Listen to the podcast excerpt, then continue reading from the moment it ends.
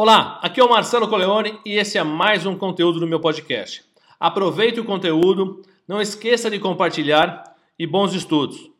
Olá, 31 primeira aula, conteúdo como se preparar para manter sua sustentabilidade operacional, tanto de empresa como colaborador. Não importa o papel que você exerce no mundo profissional, se você é um empresário, se você é um líder ou se você é um colaborador. Esse conteúdo encaixa perfeitamente porque é uma mudança do indivíduo para o contexto onde ele, é, ele atua.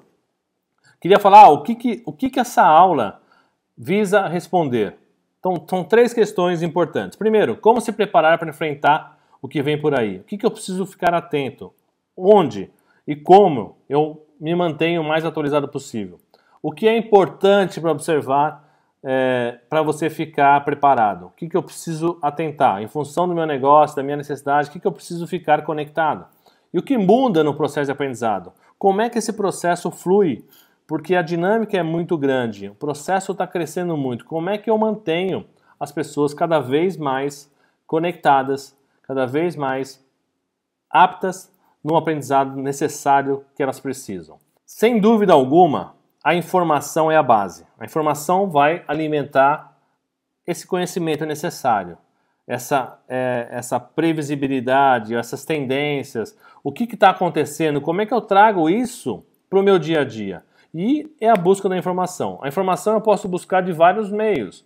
Eu posso me conectar com pessoas, profissionais é, da minha área de trabalho, ou parceiros de negócio, como é que eu me conecto com as pessoas para entender o que elas estão pensando, o que elas estão imaginando, para onde elas estão direcionando seus esforços. Os clientes, aquele velho jargão, a dor do cliente, resolver a dor do cliente, como é que eu me conecto com o cliente, como é que eu me conecto com o cliente e como é que a minha equipe se conecta com o cliente. Como é que eu olho para essas pesquisas que estão surgindo, pesquisas, lógico, de órgãos extremamente competentes, qualificados, que trazem informações relevantes para entender qual é o, o, o, direcionamento que está sendo é, seguido para a questão profissional, para a questão do seu segmento de mercado, sua empresa e assim por diante. Concorrentes, olhar para os concorrentes e não só para os concorrentes do dia a dia, os concorrentes que estão fora da, do seu campo de visão.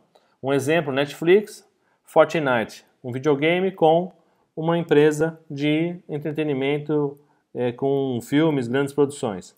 Eles são concorrentes. Porque tira o entretenimento da pessoa que está sentada com o tempo disponível para fazer uma coisa ou outra. Então, olhar para os concorrentes é importante, tanto do seu segmento, como ah, o que está surgindo de novos produtos, meios diferentes de fazer o que eu faço, olhe para isso.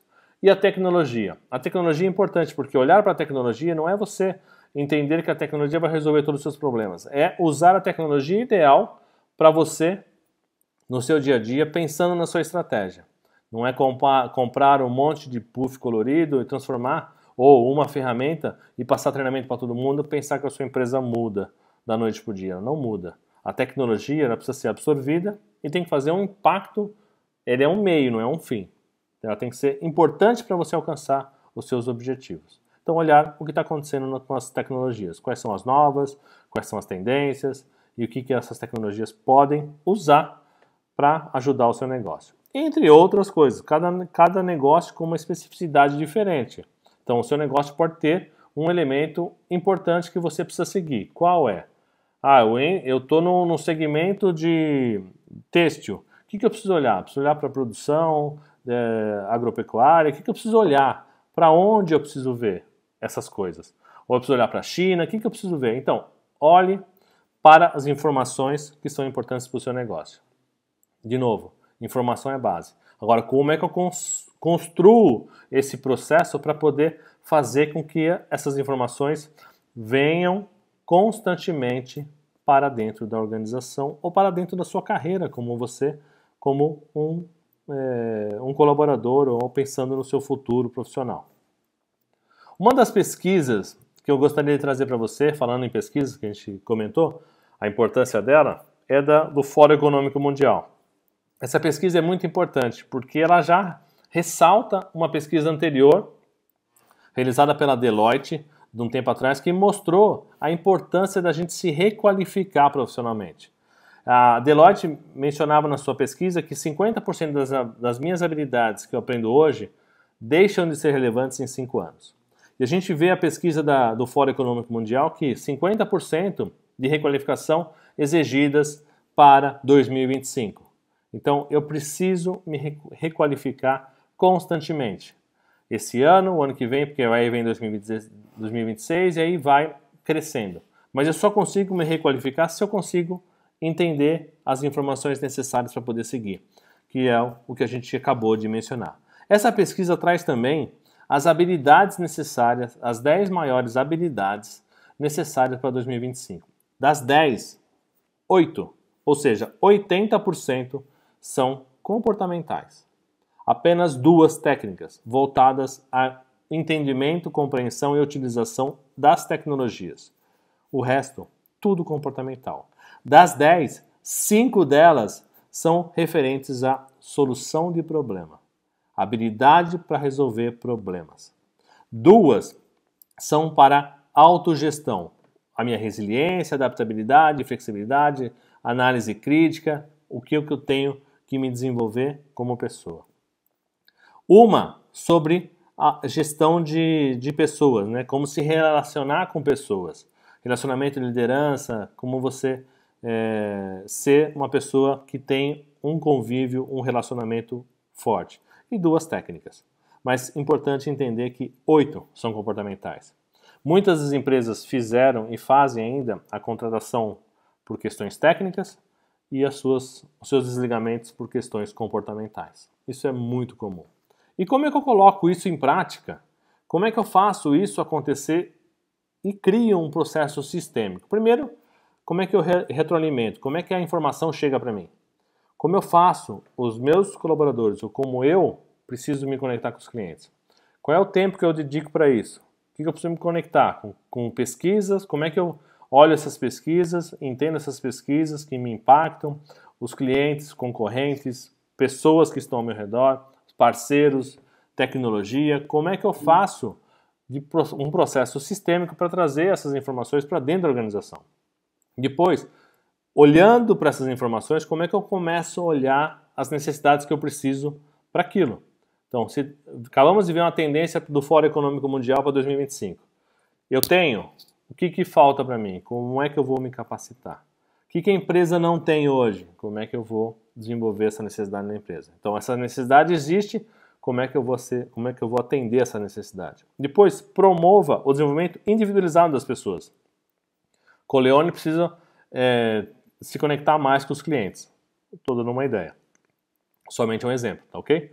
Então, eu preciso fazer com que isso aconteça. Então, eu vou desenvolver junto com o Coleone algo para desenvolvê-lo profissionalmente para essa questão. Ou eu sou um colaborador, eu entendo que eu preciso conectar com o cliente. O que, que eu vou fazer? Eu tenho essa necessidade. O que, que eu vou fazer? Eu vou começar a fazer um, um pós-venda mais efetivo? Como é que eu vou fazer? Eu vou fazer um pouco da, da questão comercial, vou tirar um tempo da, da minha, da minha gestão para poder fazer isso, da minha gestão de carreira. O que, que eu vou fazer? Então, promovo o desenvolvimento individualizado. Aquele desenvolvimento total, treinamento comum, aquilo serve para passar uma regra. Vai mudar uma, uma regra, a regra vai ser assim agora, para todo mundo entender e estar tá na mesma página. Mas para desenvolvimento pessoal, para desenvolvimento de necessidades do profissional, ele é individualizado. Você pode fazer um treinamento maravilhoso. Umas pessoas vão achar ele muito básico, outras vão achar muito avançado. Essa, esse conteúdo, algumas pessoas vão achar muito, você pode estar achando muito fácil ou muito difícil. Não importa. Mas eu não vou conseguir ter uma uma equalização de todo mundo achando a mesma coisa desse conteúdo. Cada um vai ter uma percepção porque tem uma experiência. E é natural isso. Depois, invista em tempo para treinamento. Invista em tempo para poder você se treinar. O treinamento, ele deixou de ser uma necessidade só da empresa colocar para os colaboradores, e os colaboradores precisam começar a entender que eles precisam ir atrás disso. Porque lá em 2025, pode ser que a empresa esteja bem, mas você como profissional, profissional não esteja atendendo porque as suas qualificações, suas habilidades não foram renovadas. Então, o que, o que fazer? E essa questão da empresa e o colaborador, ela é muito importante porque quando eu invisto num colaborador, falo, ó, olha, eu, eu, eu te ajudo a se desenvolver, o que, que você precisa fazer, vamos lá, lança o desafio, porque o colaborador colhe frutos e a empresa vai colher frutos. Então, os dois vão entender que é algo benéfico para as duas partes.